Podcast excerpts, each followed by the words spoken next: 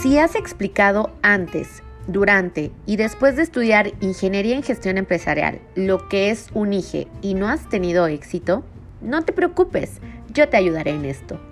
En este podcast de un IGE para no IGE, decodificaremos el ADN de un gestor empresarial. No te pierdas el primer podcast que combinará la destrucción creativa con buenas charlas.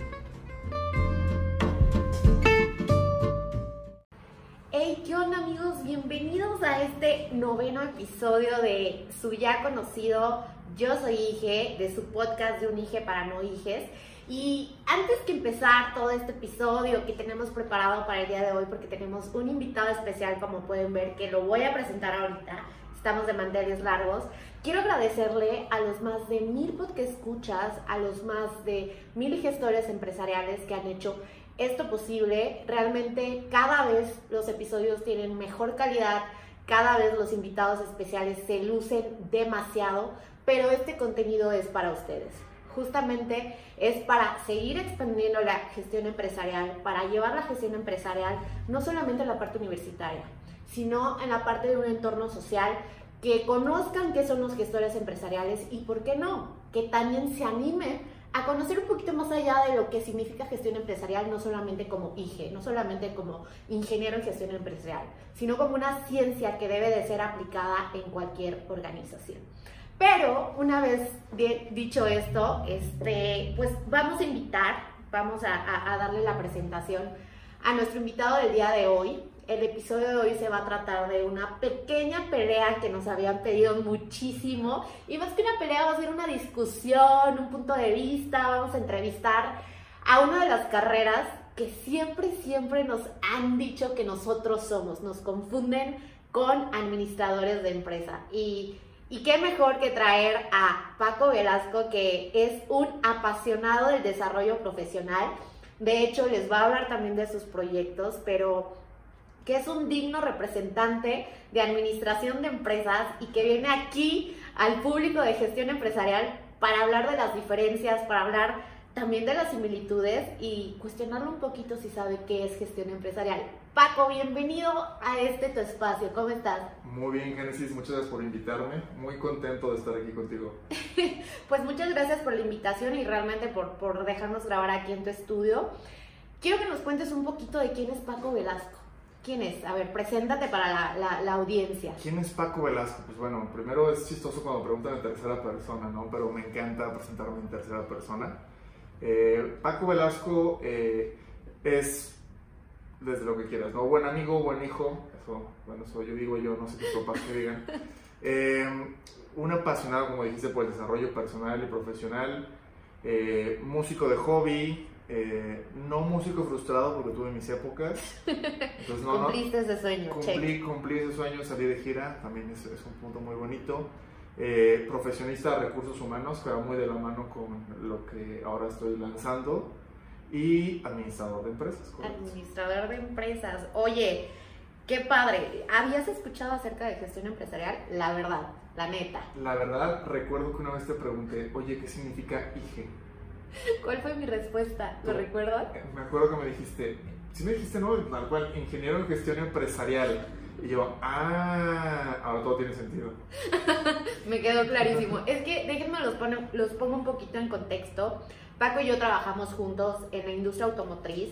Eh, tuvimos oportunidad no de trabajar en equipos de trabajo, perdón, no de, estar en el mismo equipo de trabajo, pero sí de conocernos. Eh, al final estaba en recursos humanos, yo estaba en manufactura, dos mundos completamente diferentes, pero pues parte del ADN de un gestor empresarial es la parte social y Paco ni se diga. Entonces, eh, en realidad no me acuerdo cómo nos conocimos. ¿Cómo nos conocimos? Pues recuerdo que estaba en el departamento de training, de capacitación. Entonces, no recuerdo si venías a tomar algún entrenamiento o dado de la organización de, de estas capacitaciones que yo coordinaba. Si me tocó coordinar algo contigo. ¿Tú dabas capacitaciones? No, no, daba, pero sí me diste la bienvenida.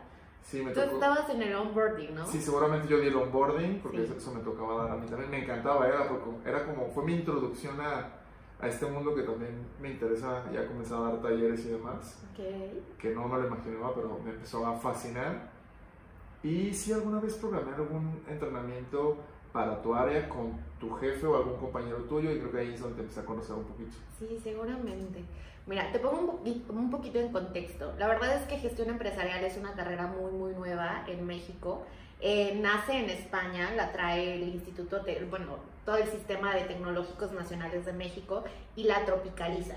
Realmente cuando nosotros llegamos a México nos decían que éramos un híbrido justamente entre administradores de empresas y, e industriales, ¿no? Entonces, siempre la, la pelea profunda fue de que nosotros éramos administradores con casco y nosotros lo negábamos a muerte. Y no es porque tu carrera tenga algo malo, pero... Eso le dicen incluso los ingenieros industriales, dicen que son administradores con casco, ¿eh? Bueno, nosotros somos el 2.0, bueno, 4.0 ya lo... Ah, vale.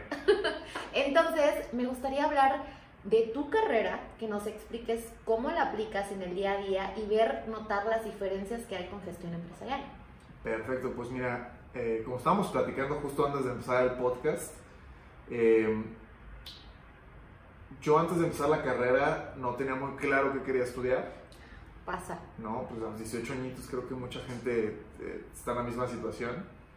Y algo que tenía muy claro es que en algún punto de mi vida quería poner una empresa. Entonces dije, bueno, administración de empresas.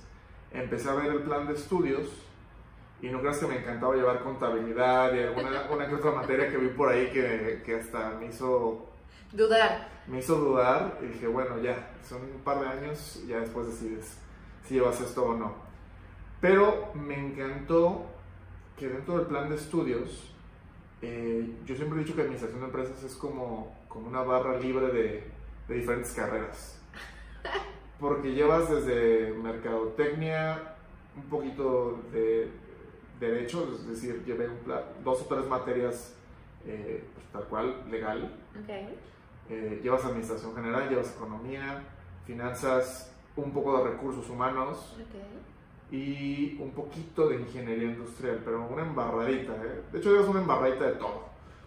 Pero eso fue algo que me gustó porque tienes como que, si no tienes esta claridad de a dónde quieres ir, sí, te, puedes perder. Te, pero te puedes perder, pero también te ayuda a decir, ah, bueno, esto es mercadotecnia, pues me quiero ir por mercadotecnia. O a estos finanzas, me voy por finanzas eh, déjame decirte que esa es una similitud muy grande que estoy detectando, porque al final también gestión empresarial como carrera es muy amplia, también nos dan una embarradita de todo, por así decirlo, pero algo que repetimos muy constantemente en las conferencias es el nivel de especialización que tú decidas para tu carrera profesional es lo que te va a dar la clave para poder despegar o incluso encontrar tu valor diferencial. ¿Tú qué opinas de esto? Pues de hecho creo que es clave que sepas, o sea, a lo mejor no al principio, pero que definas en algún punto en qué especializarte. ¿no? En mi caso también estábamos platicando que yo no sabía qué era recursos humanos y cuando empecé a llevar materias a ad hoc, dije, wow, esto me gusta, tuve la oportunidad de hacer mis prácticas profesionales y ¿sabes qué? Me voy a enfocar en recursos humanos. Y después lo complementas, lo complementas perdón, con cursos, con especialización, con maestrías, si es que te quieres eh, meter a full. Y creo que sí, es bastante importante.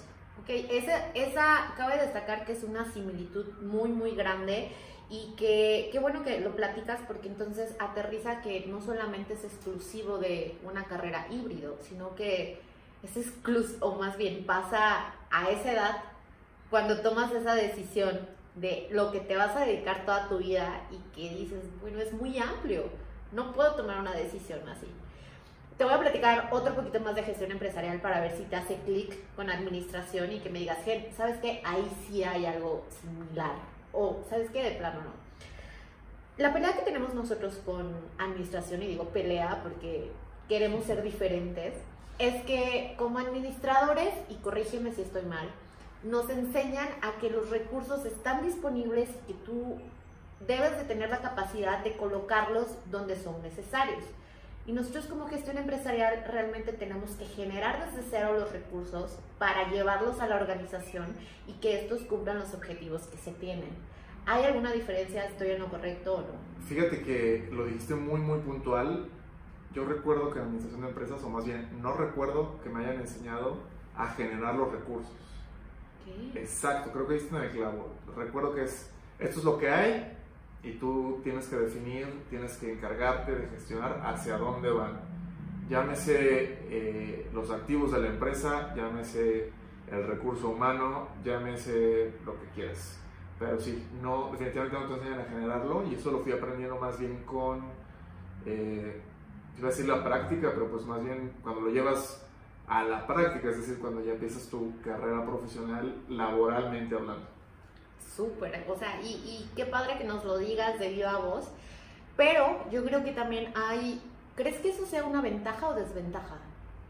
Yo creo que depende del enfoque que tengas. Si después defines que tú quieres generar recursos, para mí es una desventaja completamente, porque no me enseñaron a hacerlo, voy a tener que aprenderlo empíricamente. Pero si no me interesaba, eh, y por ejemplo estudié una ingeniería en gestión empresarial, yo creo que no sobra conocimiento, al contrario, yo creo que eh, cosas que a lo mejor no tienen que ver con tu carrera, el hecho que las sepas, hay algunas cosas que incluso te van a ayudar a generar alguna mejora. No, por ejemplo, yo estudié técnico en programación en la preparatoria, en una preparatoria técnica. No sé programar absolutamente nada, lo, lo confieso a viva voz, ahorita. Pero en su momento aprendí un poco de Visual Basic. C++ lo pasé, la neta, no, no les voy a decir cómo lo pasé. para no, no incitar a malas prácticas en este podcast. Pero, em, pero entiendo la lógica de cómo funcionan los softwares. Entonces, cuando me ha tocado trabajar en implementación de softwares de recursos humanos, eso me ha ayudado muchísimo a poderle dar guía a la gente que trabaja conmigo. Es decir, entiendo cómo funciona un diagrama de flujo desde el punto de vista de sistemas y eso me facilitó muchísimo las cosas. De hecho, cuando te conocí en, Bosch, me tocó implementar un sistema y tuve un programador a mi cargo. Este, y este chico me entendió muy fácil porque hablábamos el mismo idioma. Sí. Sí, y justamente ese es otro punto al que voy. A nosotros nos dicen que no podemos ser líderes de ingeniería porque no somos considerados una ingeniería.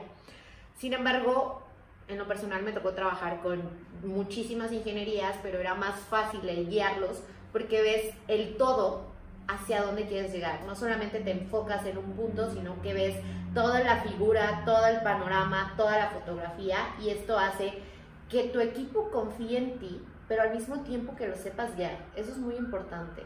¿En la administración de empresas pasa lo mismo?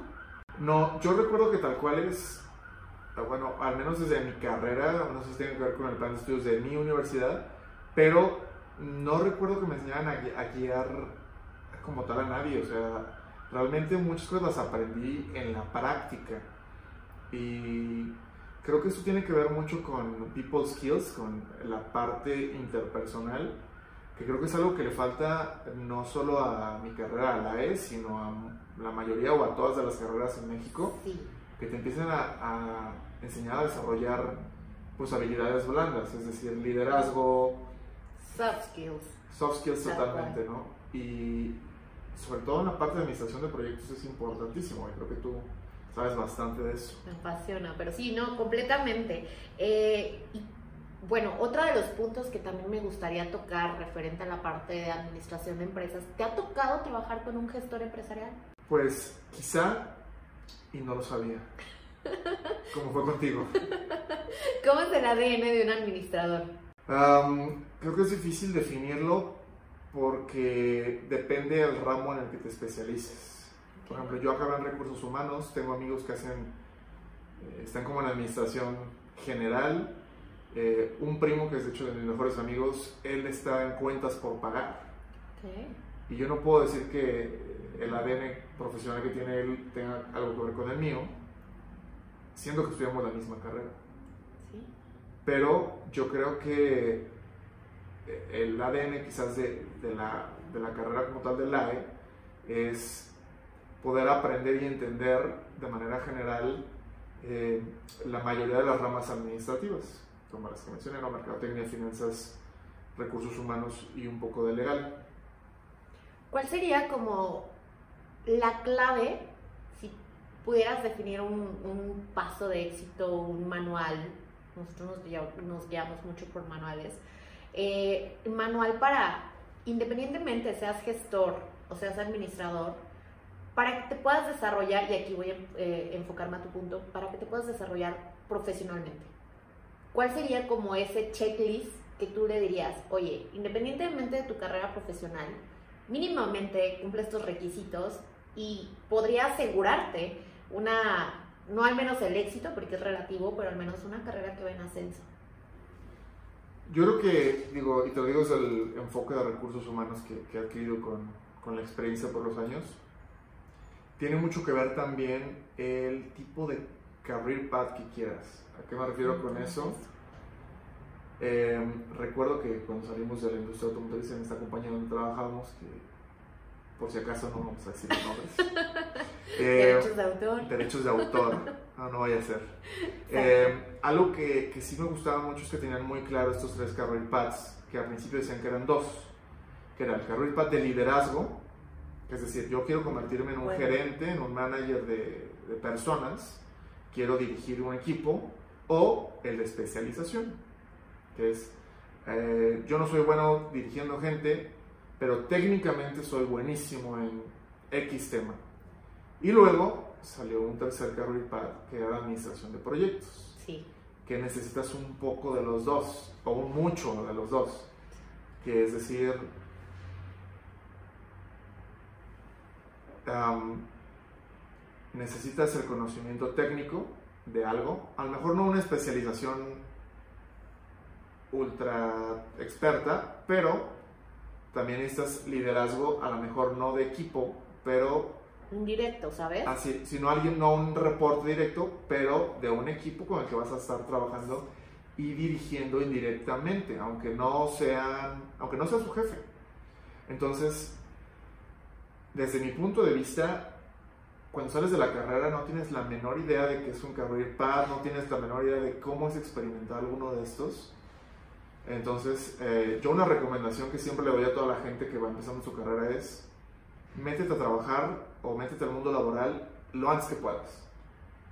Por ejemplo, muy respetable, pero desde mi punto de vista, la gente que, por ejemplo, estudia su licenciatura, luego se brindan a la maestría. Se brindan a la maestría y hay gente que luego se va al doctorado, también hay casos, y conozco un par de personas, y nunca, nunca, nunca, nunca han trabajado en ningún tipo de industria yo digo, no hagas eso. A menos que vayas a ir por el ramo de investigación y lo tengas súper, súper claro, a lo mejor ahí te puede servir. Pero si no es el caso, adquiere experiencia laboral, que fue lo que yo hice desde la universidad. Eh, en mi universidad, por ejemplo, me pedían hacer prácticas profesionales obligatorias. Aunque no te fueras a graduar, a titular por ese ramo, o por, por esa función, vaya eh, te, te, pedían hacerla. Entonces dije, bueno, si lo tengo que hacer, entre comillas, a fuerzas, pues realmente que me sirva, ¿no? No quiero ser, como dicen, el sacacopias. Entonces, el Go Further. El Go Further. Sí, sí. ¿Cómo es el otro? El, el IBM. El IBM, ajá, el que va por los lunches. Bueno, sí. en Guadalajara dice lunches, el que va por las tortas, pues. Sí. sí así decimos allá. Um, entonces, bueno, ya me fui eh, mucho detalle en esto yo creo que vale la pena que empieces teniendo experiencia profesional y teniendo ya uno o dos años de experiencia, empieces a definir qué career path quieres. Si ya tienes claro que sabes que a mí me encanta la parte de proyectos o me encanta especializarme, me quiero especializar en tal cosa, o bien, no, yo tengo muy claro que quiero ser un líder, quiero ser un, un gerente, entonces, ahora sí, aférrate a ese career path y construyelo. Yo creo que de ahí ya son como tres ramitas y ya decidiendo por qué ramita te quieres ir, ya empiezas ahora sí a seguir un cierto manual o pasos. Entonces, este será como que la introducción, lo que acabo de decir, como el pre, y una vez que sigue, que, que sigue eso, entonces empiezas a trabajar en ello, ¿no? Si es una especialización eh, técnica, pues entonces todo el conocimiento que puedas adquirir de eso y volverte el experto.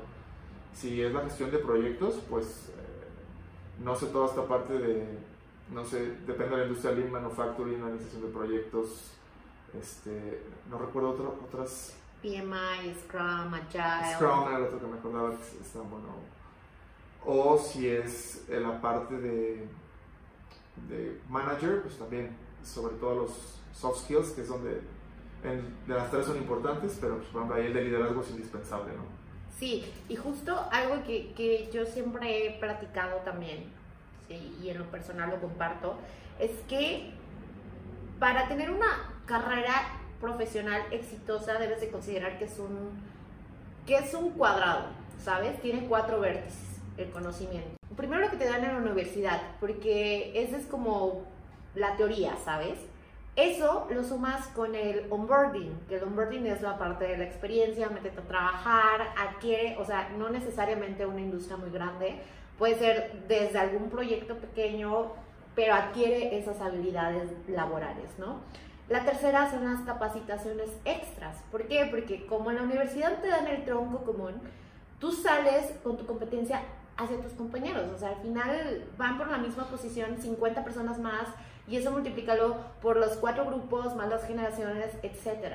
Y el cuarto es el mentoring, porque necesitas rodearte de personas que tengan más experiencia que tú, mínimo cinco años con más experiencia, y también tener una figura aspiracional, porque si tú no tienes una figura aspiracional que hable tu idioma, o más bien que tú empieces a hablar su idioma, porque tú y yo estamos hablando de career path, estamos hablando de gestión de proyectos, estamos hablando de Scrum, Agile, estamos hablando quizás de mapa de ruta, etcétera los chavos se van a quedar así de, ¿de quién estás hablando? Bueno, pues bienvenido, welcome to the jungle.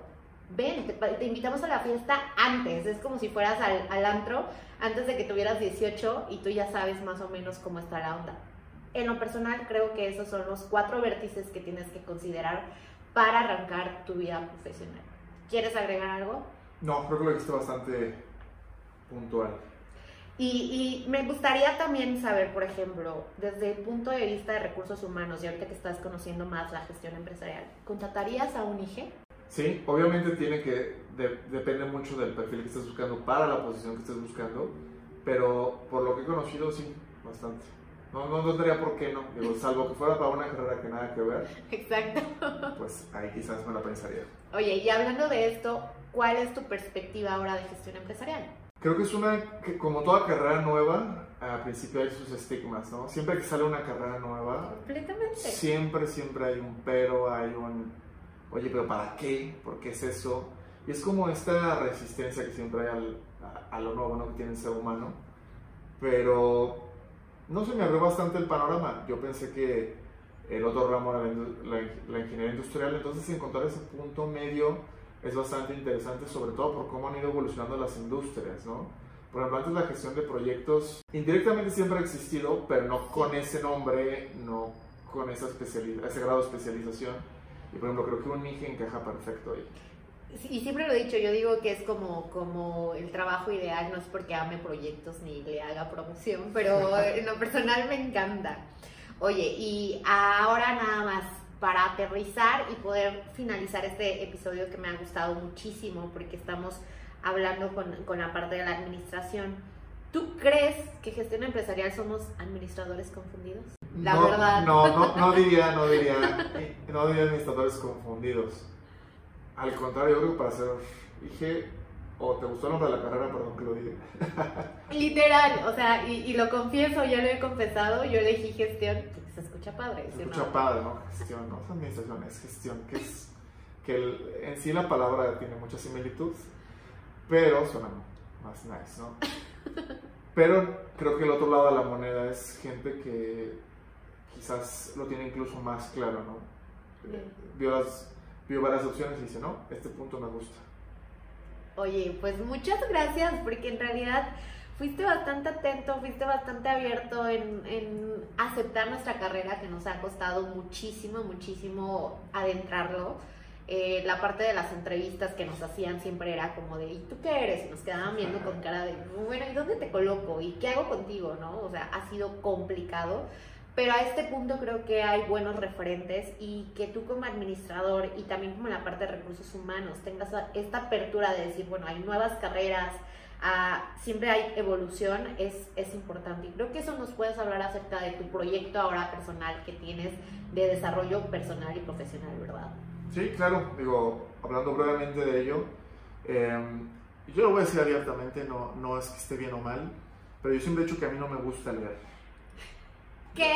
No, no me gusta leer. Sacrilegio, te iba a preguntar Ah, qué libro nos recomendabas No. y me ibas a decir la Biblia. Espérame, espérame. ahorita- no, no, ahorita te digo la Biblia. Pero me gusta mucho aprender. Me gusta mucho aprender. Eh, mi papá siempre trató de inculcarme el hábito de la lectura. De hecho, o sea, vieron porque toco guitarra. Una anécdota muy bonita es que mi primera guitarra eléctrica me la compró. O sea, estábamos en, una, en una- un centro comercial y pasamos a una tienda de música y vi una guitarra eléctrica que me encantó. Digo, también estaba de un rango de, de guitarras no tan, tan caras, porque hay un rango de- Sí, excesivo, in- ¿no? inimaginable, ¿no? Ya ni les digo cuánto me costó la más nueva. Pero, así la probé, me enamoré de la guitarra y mi papá la, me dice, ¿la quieres? Y yo, sí, claro. Mi papá fue de los que siempre es como que trabaja por lo que quieres, nada es fácil y nunca me compraba cosas. O sea, no es que nunca me compraba cosas, pero tampoco... De la música. Pues del violín, de del- del violín. Tiriririrí. No, no es que no me, no me comprara nada, sino nunca me daba cosas de, de muy, muy alto valor gratis o fácil. ajá. Entonces me compró la guitarra y me dijo, ¿la quieres? Y yo, sí, claro. Ok, la compró, la pagó y ya teniéndola frente a mí, eh, teniéndola en sus manos, me dice, ¿la quieres? Y yo, sí, sí, sí. Vas a leer cinco libros y hasta que termines el quinto te la voy a dar. Ay, no más. Tan- Obvio, obvio tuviste que leer. Tan cerca pero tan lejos. Yo creo que me eché un libro en, en un día. Así, uno de los cinco me lo eché en un día. No sé cómo. Este creo que estaba en vacaciones de verano, cuando eres estudiante tienes más tiempo. Ok. Pero me enseñó a leer. Me enseñó a leer. Entonces, yo digo que no me gusta porque, por ejemplo, si es una novela, prefiero ver la película de Harry Potter que leerme el libro. Pero sé que mucho de- del tema de aprender pues, es leyendo. Sí. Entonces, todo lo que leo es de crecimiento, desarrollo personal, de O sea, ya encontraste tu línea. ya encontré mi línea no leo otra, otra cosa que no sea algo que me ayude a crecer. Ok. Ok, entonces bueno, ya me extendí con eso. Soy un apasionado por el tema del crecimiento y el desarrollo personal. Me la paso escuchando podcasts, me la paso, lo, lo que leo ya les dije solos de eso. Sigo muchos coaches, muchos mentores, estoy en una mentoría de habilidades sociales, etc, etc. Y me di cuenta que lo que empecé a aprender cuando platicaba con amigos, me decían, wow, ¿cómo está eso? Y me preguntaban más. Y cosas que yo daba por hecho que eran, pues, que todo el mundo las sabía, me di cuenta que no. Sí, pasa. ¿no? Entonces dije, ¿por qué no empezar a compartir un poquito de algo que me ha ayudado a crecer personalmente, profesionalmente, con los demás, para que también mejoren sus vidas? Entonces, de ahí va mi proyecto, de ahí va el podcast, de ahí va el canal de YouTube, que es prácticamente consejos de cómo vivir una vida más plena y más feliz con lo que he aprendido y sigo aprendiendo. Eso es bueno. Porque dicen que, no, dicen, está comprobado que el 60% de un aprendizaje o de un buen aprendizaje se da cuando tú lo enseñas. Entonces, ¿qué pasa si yo leo algo y en vez de dejarlo ahí en mi memoria, a ver cuánto tiempo lo retengo, inmediatamente lo empiezo a enseñar, lo empiezo a, hago mis notas y lo replico en un video, en un podcast, en lo que sea. Número uno, además de compartir valor, lo estoy aprendiendo yo, entonces es un ganar-ganar, creo. No, completamente de acuerdo. Paco, muchísimas gracias de verdad por haber aceptado esta invitación. Cuando gustes, este es tu espacio. Los gestores empresariales no estamos peleados con los administradores, solo queremos que se nos reconozca como gestores, ¿tal es cierto? pero, pero, o sea, eh, está padre tener como este ping-pong acerca de lo que pensamos y también de cómo sería la función de cada uno y cómo nos complementamos. O sea, al final no es una pelea de carreras, no es una pelea de profesión, es un ¿qué tienes tú? ¿Qué tengo yo? ¿Qué nos hace falta para llegar al objetivo? Y cada uno tener bien definido lo que se tiene que hacer. Justamente hoy subí un reel acerca de, de es trabajo en equipo, no porque trabajemos en el mismo espacio, sino porque reconozco tus habilidades, reconozco tus fortalezas, pero al mismo tiempo me doy cuenta de lo que yo te puedo ofrecer. Entonces hacemos sinergia. Es correcto. Pues muchas gracias por invitarme, Génesis. Muy eh, entusiasmado y espero escuchar próximamente tu podcast. Muchísimas gracias.